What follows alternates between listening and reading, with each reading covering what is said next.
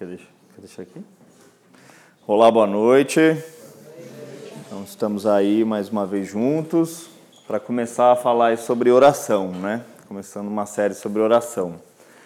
Oração é um termo que é conhecido da maioria das pessoas, né? Porque praticamente qualquer religião ou vertente filosófica que de alguma forma se relaciona com o divino propõe oração, reza, prece, né? Então, assim, basicamente, oração é uma forma de se comunicar com o divino. E aí tem diversas pessoas falando diversas coisas. Tem gente que de repente fala que o melhor jeito é de manhã, o outro não, à noite. Ou é sentado, é em pé, deitado, de olho aberto, fechado, é repetindo, é nunca repetindo, né? Enfim, tem diversas formas, mas de modo geral, oração é comunicar-se com o divino em qualquer vertente religiosa que a gente vai encontrar no mundo. Quando a gente pensa na oração do cristianismo, que é assim, falar, né, se comunicar, na verdade, com o Deus criador de todas as coisas, o Deus Pai, Filho e Espírito Santo, é um negócio curioso, né? Não sei se vocês já pararam para pensar sobre isso, mas quando eu penso sobre oração, a gente pensa o seguinte: cara, eu vou falar para Deus as coisas que eu estou sentindo, né? Que eu estou precisando, que eu estou querendo. Mas Ele sabe tudo já. Então por que, que eu tenho que falar para Ele das coisas que eu sinto, que eu penso, se Ele já sabe? Às vezes dá a impressão que é um papo chato. Ele já sabe daquilo. Talvez, então, a maneira correta de orar seria somente pela manhã ou pela noite dizer: Senhor, tu sabes, boa noite ou bom dia, e beleza, cara. Afinal de contas, será que há possibilidade de a gente falar para Deus algo novo? Assim, uh, essa eu não sabia. Não sabia que você estava precisando disso. Então eu falo, cara, para que, que a gente vai falar para Deus o que a gente sente, quer, precisa, se ele já sabe de tudo? Então já fica um negócio meio esquisito a gente pensar sobre oração. E aí fica mais estranho ainda quando a gente diz assim: Não, Senhor, mas que seja feita a sua vontade. Ele não é soberano, a vontade dele não vai fazer de qualquer jeito. Por que, que a gente tem que falar, Deus, faça a sua vontade? Porque se disser não faça, ele não vai fazer? Então a oração é um negócio meio complexo, assim, né? meio misterioso. A gente fala para um Deus que sabe tudo e a orientação que a gente tem, não, mas fala para ele fazer a vontade dele. Sendo que se é soberano mesmo, ele já vai fazer, né? Então não faz tanta diferença o que a gente fala.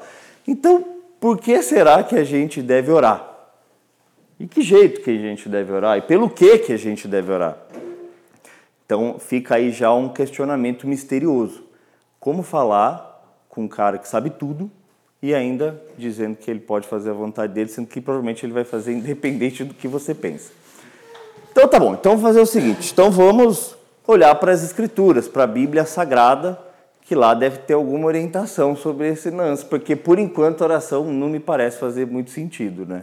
Eu falo, ele já sabe de tudo e ele vai fazer a vontade dele independente de qualquer coisa. Então a gente vai olhar para as escrituras, para a Bíblia Sagrada, sobre o que Jesus de repente falou sobre oração. Jesus, o Filho de Deus, próprio Deus que se fez carne, ele tinha uma vida de oração, ele disse para a gente orar. Então vamos pensar aí, vamos ver o que, que Jesus falou sobre oração. Evangelho de Lucas, capítulo 11, versículos de 5 a 8, é o seguinte: ele vai propor uma parábola, ele vai contar uma história para ilustrar algo sobre oração. E o que ele fala é o seguinte: imagina que um amigo chega à meia-noite ou a, a, além da meia-noite na casa de um outro amigo e diz assim, batendo na porta insistentemente: Amigo, chegou uma visita inesperada na minha casa e eu não tenho nada para servir. Você me dá algumas coisas aí para eu poder servir? E aí Jesus diz assim: Olha, se não pela amizade, pelo importúnio esse cara vai dar as coisas que esse cara está pedindo. Pensa só que parábola esquisita. Mano. Então Jesus está dizendo que um amigo vai na casa do outro tarde da noite pedindo algumas coisas que ele não tem e diz que se não pela amizade, pela chateação o cara vai entregar o negócio. E depois ele continua dizendo assim: por isso, pedi, pedi, dar-se-vos-á, buscar e acharei, batei, batei, abrir-se-vos-á. Então a gente resolveu o mistério da oração, é encher o saco de Deus, mano. Você vai ficar falando com ele insistentemente, até que ele vai falar assim, cara, eu não aguento mais, então vou curar aquele doente, vou dar emprego para esse infeliz e vou dar namorada para esse feioso. Pronto, resolveu. Então a oração basicamente é encher o saco de Deus. Mas aí tem um problema também. Porque as escrituras diz que Deus ele é absolutamente paciente e longânimo, assim, tem um longo ânimo. Então, quanto será que seria o suficiente para a gente importunar Deus com as nossas orações? Talvez a vida toda de oração ainda não seja nada para Ele. Um ser que é eterno, paciente e longânimo. Então, quanto será que a gente tem que orar para importunar Deus a ponto de falar, ah, então vou fazer porque eu não aguento mais essa pessoa pedindo? Fica um mistério ainda no ar sobre oração. Mas Jesus ele fala outras coisas em outros momentos, e ele vai dizer uma outra parábola também muito interessante. Essa está em Lucas, capítulo 18, versículos de 1 a 8. Ele vai falar uma outra história sobre oração, também muito interessante. E ela, ela é mais ou menos assim, essa história. Ele diz assim, ó, tinha numa cidade uma mulher viúva e ela tinha uma causa que precisava ser julgada. E ela ficava indo na casa de um juiz. E aí diz, esse juiz, ele era um juiz injusto, um juiz iníquo, e não temia Deus. Cara, eu acho Jesus um cara muito interessante, né? Pega essa história que ele usa para ilustrar oração ele põe uma mulher que já não era muito valorizada naquela época, viúva, que devia estar mais ferrada ainda. E ele pega um juiz que tinha um cara, um cara com status, com poder. Esse juiz ele era injusto, mas não era só isso. Ele nem temia Deus. Cara, pensa numa, num cenário, o que, que será que vai sair dessa história? E todo mundo ouvindo Jesus atentamente. E diz que essa mulher ia insistentemente na casa desse juiz pedindo para ele julgar a causa dela. E o juiz um dia ele fala assim: ah, eu não temo a Deus mesmo, não estou nem aí, mas essa mulher está me importunando, então eu vou julgar a causa dela antes que ela me importune ainda mais. Que história é essa? Sobre oração, Jesus está falando sobre oração. Ele usa uma mulher viúva, um juiz de mau caráter, e ele ainda frisa na história que o cara não era temente a Deus. E ele acorda um dia e fala: Ah, como eu não temo mesmo a Deus, eu vou fazer e tal. Só que aí ele vai e completa um pouco mais essa história. Lucas aí no capítulo 18 ele vai dizer assim: Veja só, meu, esse homem que não tinha um bom caráter, que era injusto, que nem temia Deus, uma hora ele fez o que a mulher queria, pedir, precisava. Quanto mais Deus, que te ama e que é justo e tudo mais. Então aí a gente já vê um sinal se clareando um pouco mais quando a gente pensa sobre oração. Oração tem a ver talvez um pouco com insistência, tem a ver com perseverança, tem a ver, acho que mais com quem vai do que com quem está lá parado esperando você ir. Nesse caso, a história era mais sobre a, a força dessa mulher de acreditar e insistir naquilo do que do juiz. Agora é claro que essas histórias elas são estranhas, né? é, Jesus usar esses exemplos e tal, mas de alguma forma é uma parábola, né? Então ele coloca elementos humanos para nos ajudar a entender o que a gente, como humano, é capaz de entender. Nessas duas histórias havia uma relação de fé aí, de crença. O amigo acreditou que o outro amigo podia ajudar e essa mulher acreditou que esse juiz podia em algum momento julgar a causa. Então, a gente já vê um sinal aí de que a oração tem muito a ver com o que a gente espera, com o que a gente acredita. E aí, aí a, a, a, história é que Jesus ele daí diz, olha, então vocês devem orar, vocês devem pedir, porque Deus, e aí ele fala nesse Lucas 18 também, ele vai atender assim, ainda que pareça que demore. Aí ele abre uma outra chave aí de mistério para nós. A oração é a comunicação com o divino. Nós, como seres humanos, físicos, materiais, carnais e temporais, nos relacionando, nos conectando com o eterno, com o divino. E aí a gente tem uma limitação muito grande mesmo, assim, de temporizar tudo, assim, porque para nós é isso. A gente conta os segundos, os minutos, as horas, os dias. Então Jesus está falando aqui, olha, Deus ele está ouvindo, cara, e ele vai agir mesmo que pareça que esteja demorando muito. Então é muito difícil mesmo essa relação da oração quando a gente faz a oração num determinado tempo. Só que ela é entregue para um ser que o tempo não o limita. Então aí já também tem uma outra coisa interessante, a gente pensar que é aquela coisa, a nossa história não terminou ainda, né? E a gente não sabe quando ela vai terminar aqui, e a gente sabe que em Cristo ela não termina nunca. Então Jesus está dizendo, ele vai responder, só que ele não fala quando. Mas para nós que vivemos limitados com o tempo, parece que está demorando. Então a gente já viu algumas coisas interessantes aqui sobre oração, que ela tem muito a ver com quem fala, com quem pede, com quem vai atrás, e que parece que pode demorar mesmo, porque nós estamos contando os segundos, os minutos e as horas, mas essa oração é uma conexão com o eterno, com alguém que não tem limitação de tempo. E nessa caminhada a gente acaba sendo muito condicionado também a ser muito sistemático assim nas respostas. A gente também espera assim um sim ou não, né? Eu lembro de uns anos atrás tinha um brinquedo que chamava Guru do Gugu.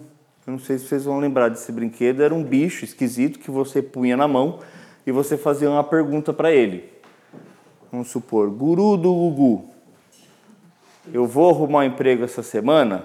Ele dizia três respostas somente.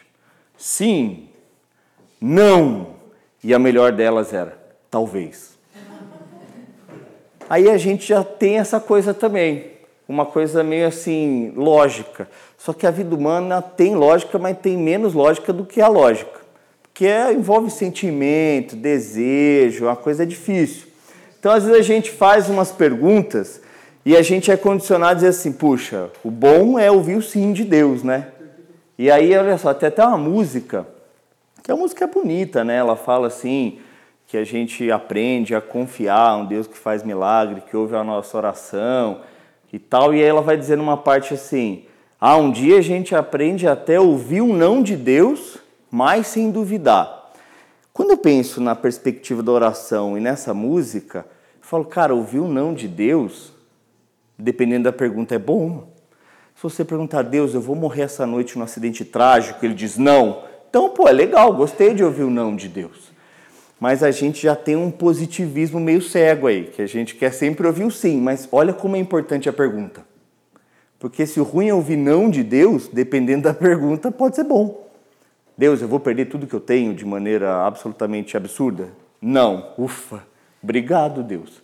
Então a gente também já tem que desconstruir essa questão de que a resposta positiva de Deus é a melhor, porque dependendo da pergunta, a negativa também é.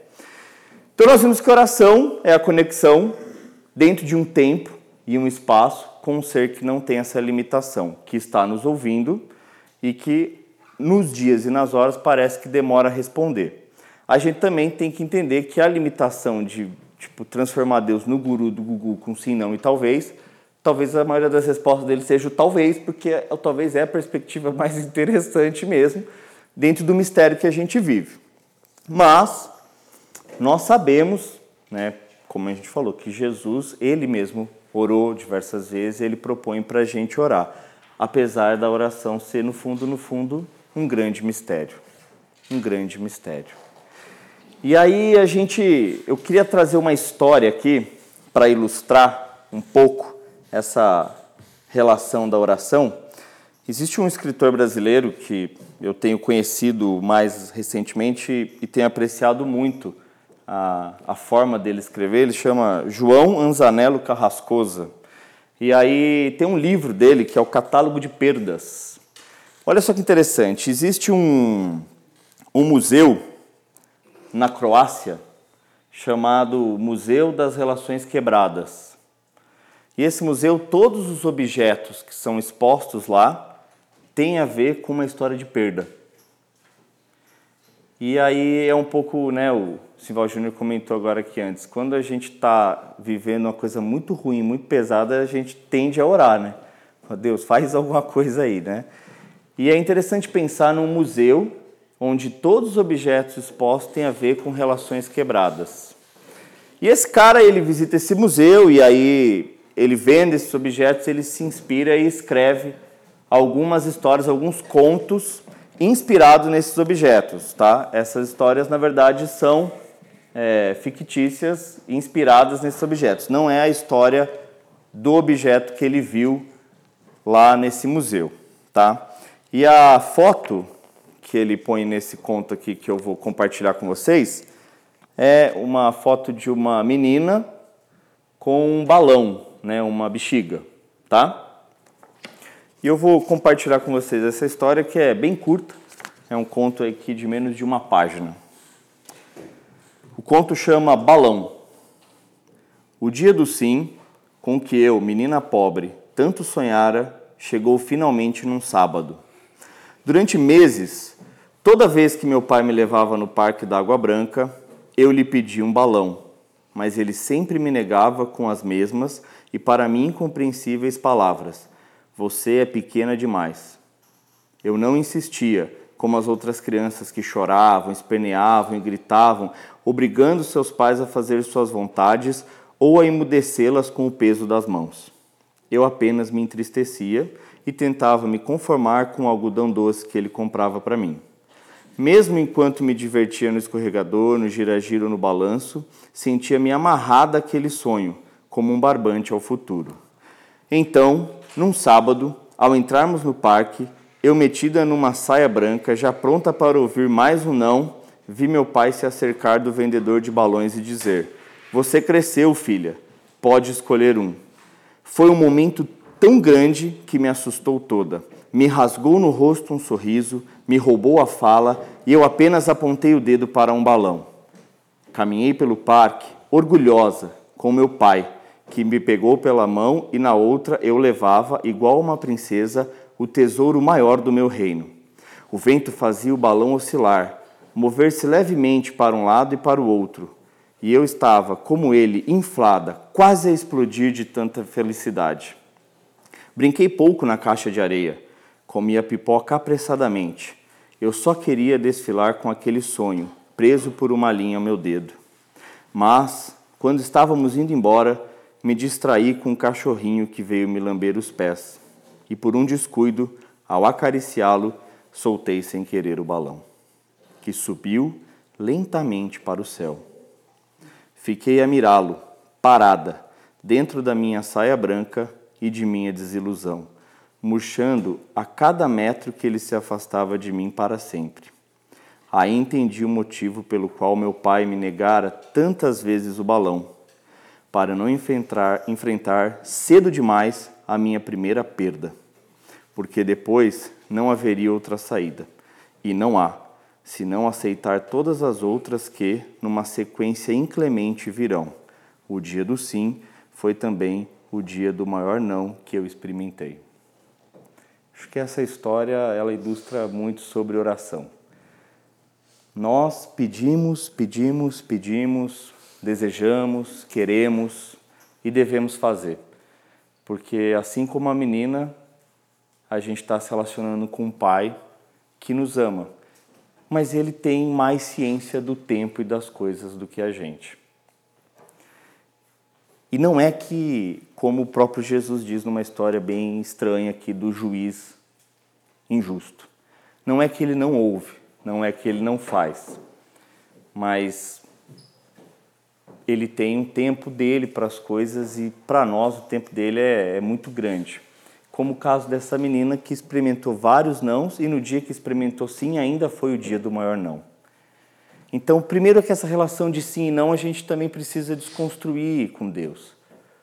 Né? Você vê, ela pediu o balão, ele não dizia só não, ele dizia assim, você é pequena demais. Ela não entendia, mas, puxa, essa história é muito bonita e eu acredito que ela ilustra bastante a caminhada de oração. Nós somos a menina desejando muitos balões. E é, realmente misterioso. E aí algumas pessoas vão dizer assim: puxa, é, vamos orar com, com determinação, né? Tem gente que pode dizer: não, vamos determinar. Deus, nós determinamos que essa pessoa seja curada. Cara, eu acho uma relação diferente, estranha, né? Claro que quanto mais tempo eu vivo, menos absolutista eu sou. Né? Então você fala assim, será que Deus não ouve a oração de quem determina alguma coisa para ele? Cara, quem sou eu para dizer que tipo de oração Deus ouve ou não? Mas eu não me sinto à vontade de dando ordens para Deus, né? Então, de repente, não é pelo caminho da ordem. Pode ser no caminho da humildade, mas também não é garantido que ele vai ouvir, assim, tipo no sentido do, do balão, entende? Pode ser que é, né? A realidade é que eu não sei explicar para vocês, e menos ainda para mim mesmo, o porquê a gente de fato deve orar. Mas Deus deseja que a gente fale com Ele e que quando a gente ora, as coisas podem acontecer. E eu quero compartilhar com vocês uma das histórias que mais me choca sobre oração nas Escrituras. Está em 2 Reis, lá no Antigo Testamento, capítulo 20, versículos 1 a 11. Cara, essa história, quando eu tive contato com ela pela primeira vez, eu fiquei bem impressionado, assim, porque é uma história de oração muito interessante. E essa nós vamos ler aqui juntos, 2 Reis, 2 Reis, capítulo 20, do versículo 1 a 11. Tá, eu vou ler aqui, vocês podem acompanhar aí. Então vamos lá, 2 Reis, capítulo 20, 1 a 11. Naqueles dias, Ezequias adoeceu de uma enfermidade mortal. Veio ter com ele o profeta Isaías, filho de Amós, e lhe disse: Assim diz o Senhor: Põe ordem à tua casa, porque morrerás e não viverás. Então virou Ezequias o rosto à parede e orou ao Senhor, dizendo: Lembra-te, Senhor, peço-te de que andeis diante de ti com fidelidade, com inteireza de coração, e fiz o que era reto aos teus olhos, e chorou muitíssimo. Antes que Isaías tivesse saído da parte central da cidade, veio a ele a palavra do Senhor dizendo: Volta e diz a Ezequias, príncipe do meu povo: Assim diz o Senhor, o Deus de Davi, teu pai: Ouvi a tua oração e vi as tuas lágrimas. Eis que te curarei. Ao terceiro dia subirás à casa do Senhor. Acrescentarei aos teus dias quinze anos e das mãos do rei da Síria te livrarei, e ti e esta cidade. Defenderei esta cidade por amor de mim e por amor de Davi, meu servo. Disse mais Isaías: Tomai uma pasta de figos, tomaram-na e puseram sobre a úlcera, e ele recuperou a saúde. Ezequias disse a Isaías: Qual será o sinal de que o Senhor me curará e de que ao terceiro dia subirei à casa do Senhor? Respondeu Isaías: Ser-te-á isto da parte do Senhor como sinal de que ele cumprirá a palavra que disse: Adiantar-se-á a sombra dez graus ou retrocederá? Então disse Ezequias: É fácil que a sombra adiante dez graus. Tal, porém, não aconteça, antes retroceda dez graus. Então, o profeta Isaías clamou ao Senhor e o fez retroceder dez graus a sombra lançada sobre o sol declinante no relógio de Acás. A história é mais ou menos o seguinte: tinha Ezequias lá, o cara era rei, e aí ele estava mal, e aí mandam, Deus manda Isaías lá falar para ele assim: Ezequias, já era, velho. Vai morrer, filhão. Ah, resolve as últimas coisas aí que acabou para você. E vaza. Vai embora. E aí Ezequias vai para um lugar, começa a chorar e fala assim: pô, Deus, quebra essa para mim, cara. Me faz alguma coisa.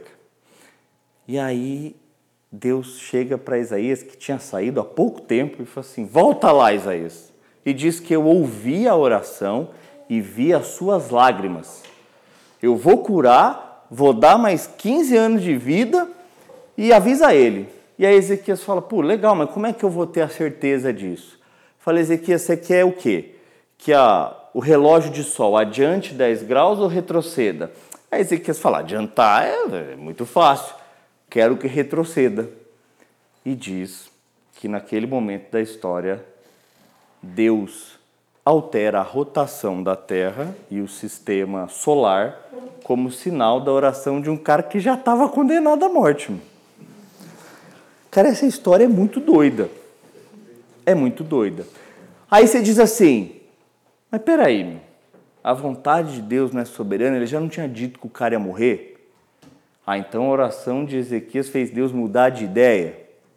Uns vão dizer que sim, porque Deus é amoroso e pode mudar. Outros vão dizer que Deus jamais, hipótese alguma, mudaria de ideia, que qualquer pensamento nesse sentido é diminuir Deus. A realidade é que ele ia morrer e não morreu naquele momento, mas depois ele morreu, até porque a morte física é uma questão de tempo, né? O que eu quero com essa história mostrar é que é difícil explicar isso. Ah, por que, que o cara estava condenado, aí ele chorou, orou, daí não está mais, e aí Deus faz todo um negócio muito doido, né? Que imagina você começa a ver o sol retroceder assim, é um negócio muito doido. A realidade é que quando a gente ora, as coisas acontecem. E é difícil dizer por que, que Deus de fato mudou esse cenário de Ezequias. Mas a gente sabe que foi a partir de uma oração foi a partir das lágrimas que ele derramou. Então, gente, o que eu queria que a gente pudesse entender sobre oração é que a gente tem que orar. A gente tem que orar. A gente não pode deixar de orar. Porque quando a gente ora, as coisas acontecem. E elas correm mais o risco de acontecer com a gente orando. Mas se Deus vai dizer sim, não, talvez, se ele vai dizer agora pode e de repente, né?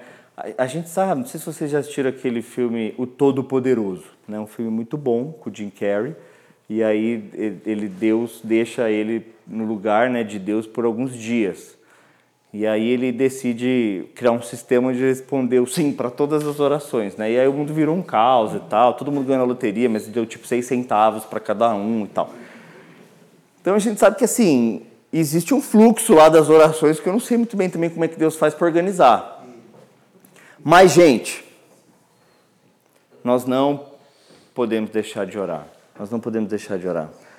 Nós não podemos deixar de orar porque a oração é a única chance que a gente tem da coisa realmente mudar.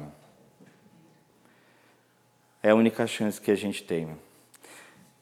Em Apocalipse, no capítulo 5, diz que no trono de Deus, à frente dele, existem taças de ouro e que as nossas orações estão ali naquelas taças.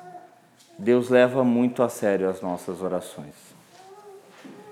E que a gente não possa duvidar de que Ele está ouvindo e está agindo.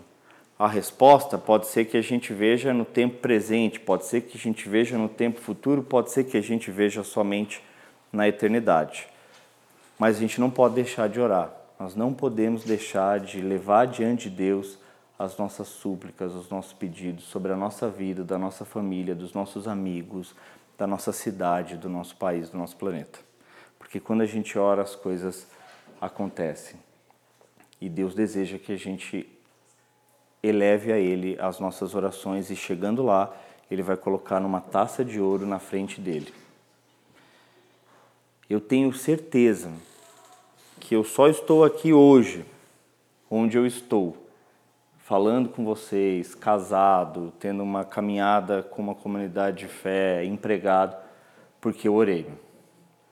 Porque eu orei e algumas das minhas orações eram só assim: Deus, faz alguma coisa, cara. Eu não sabia nem por onde começar a pedir. Eu não sabia nem por onde começar a pedir. Eu tenho certeza que eu só estou aqui hoje porque eu orei. E eu tenho certeza que Deus está ouvindo as nossas orações e essa resposta virá. Se não agora, no tempo futuro ou no tempo eterno. Mas a gente não pode deixar de orar.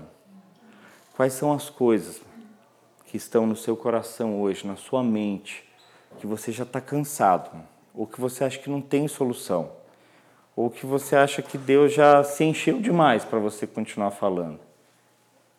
recomeça a orar, a acreditar que você está levando diante de alguém que tem a condição de resolver. Mas é isso, né? Porque às vezes a gente ora por a cura física de alguém. Mas a gente sabe que isso também é uma coisa temporária. A pessoa pode ser curada ali, vai viver mais 5, 10, 15, 20 anos e, E tudo bem, eu acho que a gente, talvez, essa maturidade da menina com o balão, sabe? É, meu, o balão foi embora. Meu. E de alguma forma, todas as coisas que a gente tem aqui, elas se vão.